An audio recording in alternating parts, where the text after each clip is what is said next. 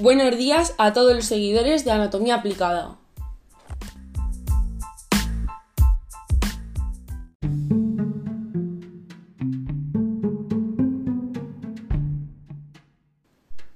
¿Eres de los que buscan tips caseros en Google para evitar la ronquera?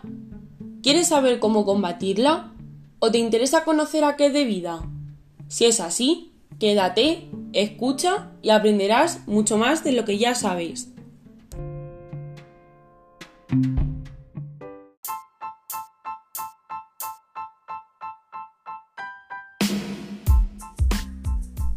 Desde el Instituto Bernardo Balbuena, María Eugenia Taviro.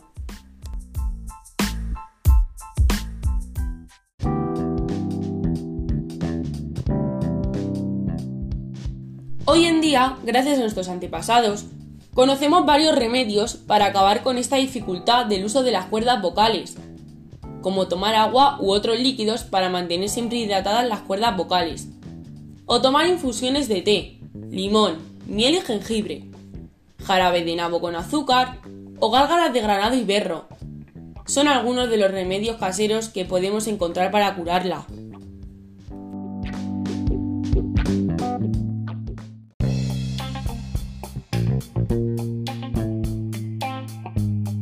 Seguro que muchos de vosotros lo habéis padecido en alguna ocasión, después de una fiesta o por haber cantado demasiado descontrolado, aunque sin más importancia. Sin embargo, para aquellos profesionales que viven de su voz, y no solo hablo de cantantes, sino de periodistas, oradores, actores, profesores, esto puede ocasionar un grave problema.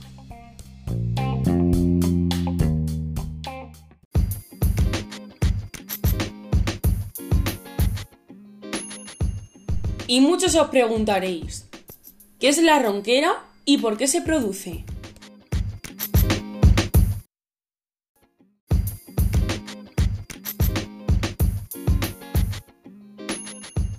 La ronquera es una patología que hace referencia a la dificultad de hablar. Casi siempre es causada por un problema en las cuerdas vocales, que son parte de la laringe y que se encuentran ubicadas en la garganta. Cuando estas padecen una infección, se hinchan, lo que puede causar el cambio del timbre de la voz, haciéndolo bronco y sonoro. En ocasiones es acompañado del típico raspeo de garganta que molesta tanto.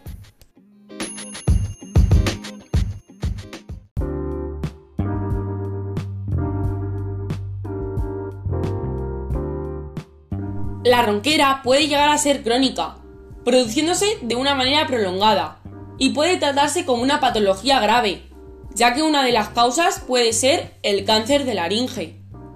Pero no te preocupes, lo más común es que se haya producido por un resfriado o por elevar la voz de forma descontrolada durante un tiempo. Esta ronquera aguda no es una enfermedad grave, puesto que sus síntomas desaparecerán por completo aproximadamente en dos semanas.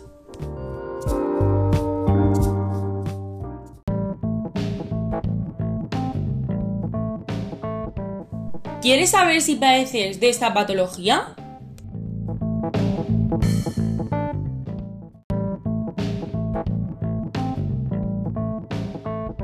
Pues tan solo comprueba si tienes algunos de estos síntomas. Dificultad para respirar o tragar, babeo excesivo, sobre todo en niños.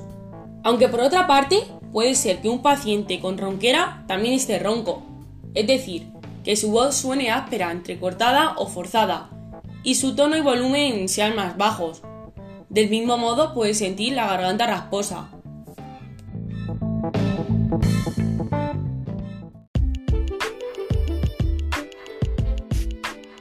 Pero si tu ronquera persiste más de dos semanas, mejor que te vea un especialista, a través de una laringoscopia, un cultivo de garganta, una radiografía del cuello y otros análisis de sangre darán un diagnóstico médico más preciso.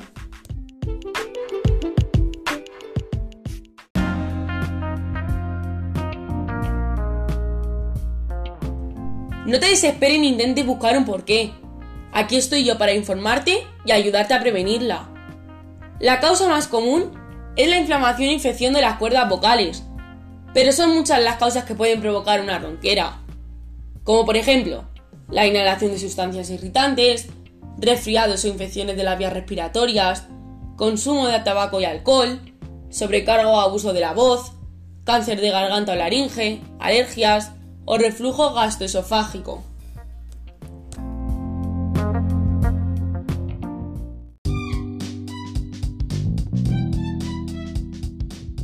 Pero, ¿qué es reflujo gastroesofágico?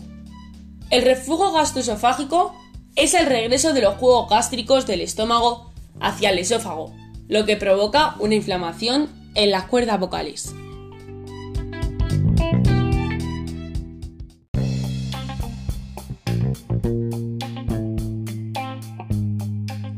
Y la pregunta del millón, ¿se puede prevenir?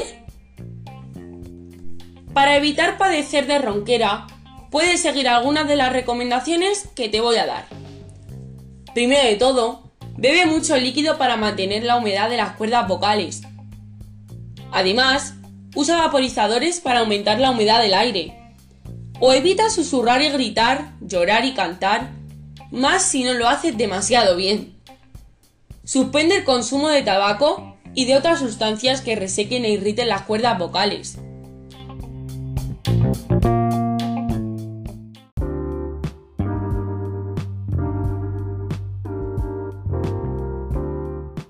Si crees que puedes padecer de esta enfermedad, consulta a un otorrinolaringólogo. Menuda palabrita, ¿verdad? Es un cirujano que estudia los trastornos del oído, la nariz y la garganta. Ellos sabrán qué tratamiento ponerte para curarla lo antes posible.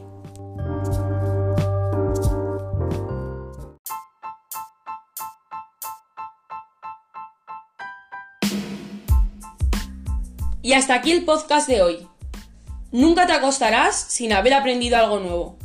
Espero haberte ayudado a conocer más sobre este tema.